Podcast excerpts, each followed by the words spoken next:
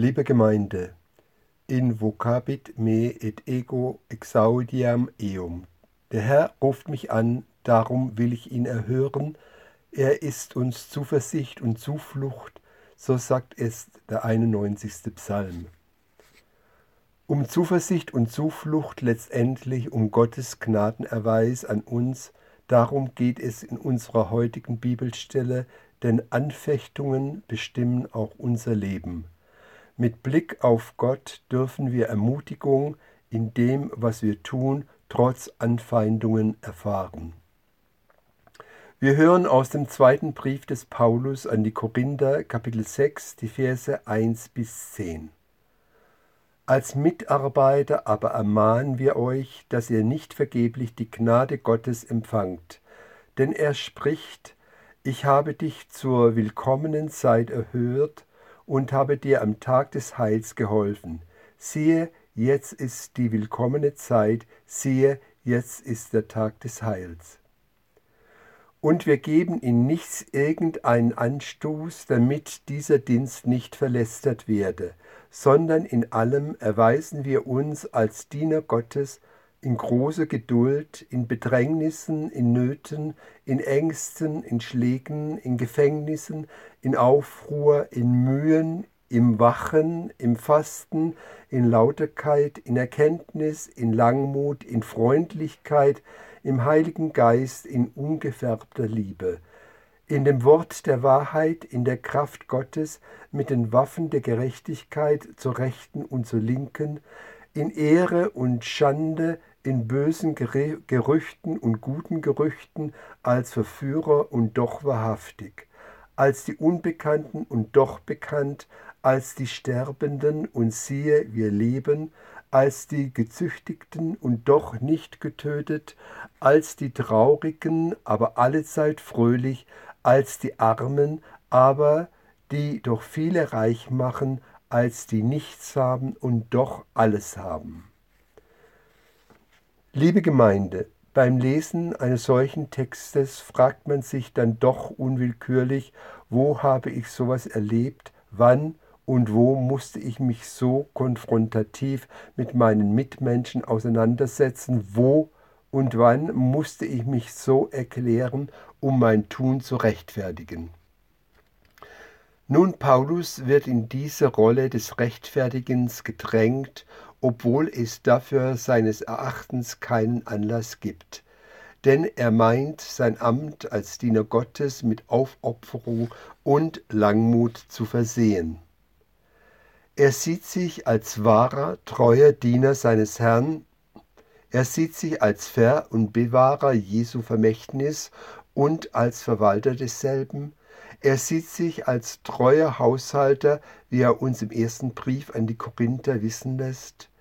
Diese für ihn außer Frage stehende Treue zu seinem Herrn wird letztendlich durch eben die Korinther in Frage gestellt.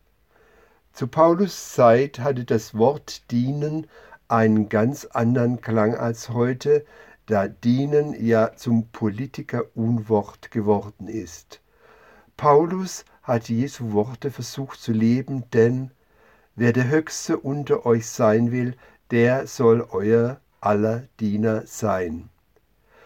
Für Paulus ist Dienen die Sache mit Jesus voranzubringen, aber auch jemanden unterstützen, hilfreich sein, jemandem etwas zugutekommen lassen, förderlich sein. Als dienendes Glied schließ an ein Ganzes dich an, sagt Friedrich Schiller. Paulus versteht sich als Teil eines viel größeren Ganzen und dazu ist Dienen Voraussetzung, Verständnis für das Gegenüber unabdingbar. Die Bedeutung von Dienen und Verständnis scheinen den Korinthern jedoch abhanden gekommen zu sein. Denn er muss sich nun von ihnen nicht etwa Fremden gegenüber rechtfertigen, er muss sich vor, sein, vor seiner Gemeinde gegenüber den dortigen Freunden rechtfertigen.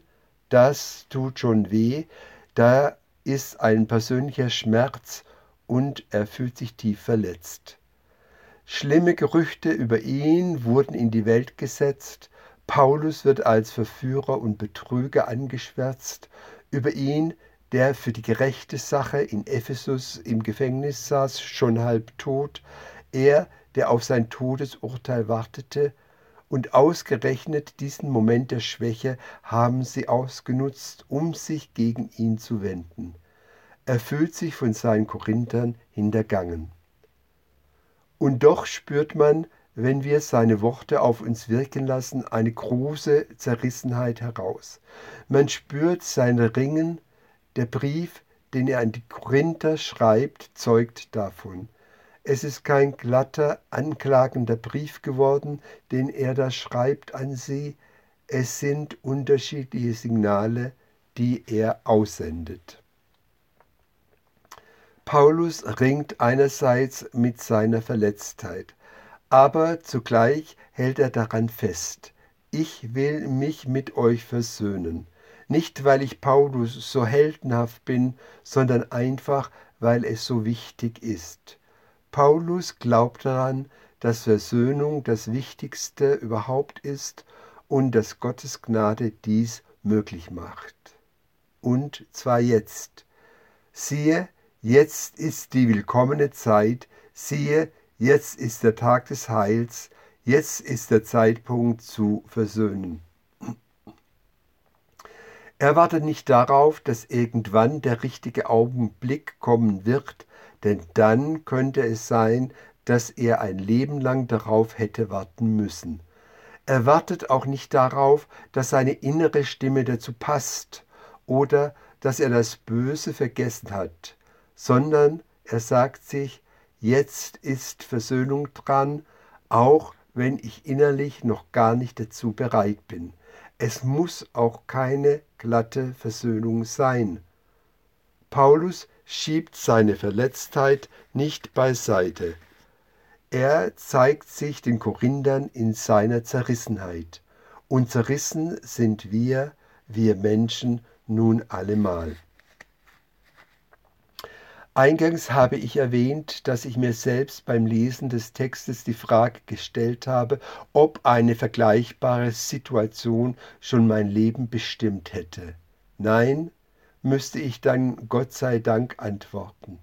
Aber es ist nicht schwer, auch heutzutage Menschen kämpfen zu sehen, Menschen, die ihr Tun und Handeln gegenüber einsichtslosen, unbelehrbaren, verblendeten, verstockten verteidigen müssen. Verteidigen, weil ihre Überzeugung das von ihnen verlangt.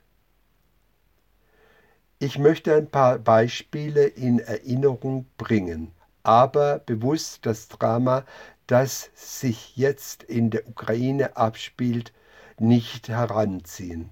Letztendlich hängt jedoch alles mit allem zusammen. Das sind diese vielen Ärzte auf der ganzen Welt, die Menschen helfen wollen und doch immer wieder angefeindet werden. Aber nicht nur in irgendwelchen fremden Ländern, sondern auch ganz konkret bei uns. Ärzte und Krankenschwestern in unserer Zeit jetzt zu Covid-Zeiten werden angegangen, wenn sie helfen wollen. Impfunwillige verunglimpfen sie noch im Krankenhaus. Da gibt es Menschen auf Schiffen im Mittelmeer, die hilflose Flüchtlinge aus dem Meer fischen, dann aber keinen Hafen anlaufen dürfen.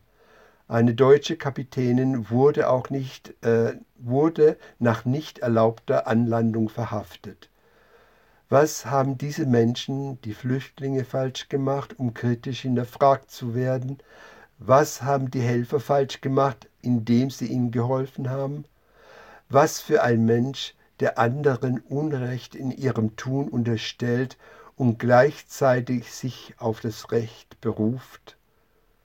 Doch, um mit Paulus zu sprechen, in allem erweisen wir uns als verantwortungsbewusste Menschen in großer Geduld, in Bedrängnissen, in Nöten, in Ängsten, in Schlägen, in Gefängnissen, in Aufruhr, in Mühen, in Lauterkeit, in Freundlichkeit, in ungefärbter Liebe. Ein weiteres Beispiel Noch heute sehe ich das Foto, das mir vor Jahren eine marokkanische Freundin zeigte. Es zeigt unter anderem sie mit dem Trappistenmönch Christian de Gerchet vom Trappistenkloster im algerischen Atlas bei einer Papstaudienz in Rom. Dieses Foto wurde kurz vor der Ermordung des Trappistenmönchs und seiner Mitmönche durch die Gruppe Jamaat el-Islamiyya aufgenommen. Sicher, dieses Kloster dort, umgeben von muslimischen Nachbarn, war anfänglich ein Fremdkörper. Da gab es Anfeindungen, die Kirchenglocken waren Teufelsgesang, Gebet wertlos, dann setzte ein Wandlungsprozess ein und mit dieser Und dieser Wandlungsprozess war nur, um mit Paulus zu sprechen, mit Geduld, unter Mühen, aber mit Lauterkeit und Freundlichkeit in ungefärbter Liebe zu erreichen. Diese Mönche handelten in bester paulinischer Tradition. Sie verstanden sich nämlich als Diener Gottes und fühlten sich der christlichen Botschaft verpflichtet die Botschaft der Nächstenliebe trotz aller Differenzen, trotz ständiger Infragestellung. Es ist ein altes Prinzip menschlichen gegenseitigen Verstehens, nämlich dass ein Miteinander ein Gegeneinander braucht. Ein Gegeneinander fordert Diskussionen, Erklärungen. Paulus versucht durch seinen Brief an die Korinther zu erklären, dass all das, was gegen ihn gehalten wird, all die Anschuldigungen jeglichem christlichem Verständnis entgegenstehen und er hofft auf Aussöhnung. Luther hat Paulus gut verstanden, als er in der Erklärung des achten Gebotes mahnt, sondern sollen ihn entschuldigen, Gutes von ihm reden und alles zum Besten kehren.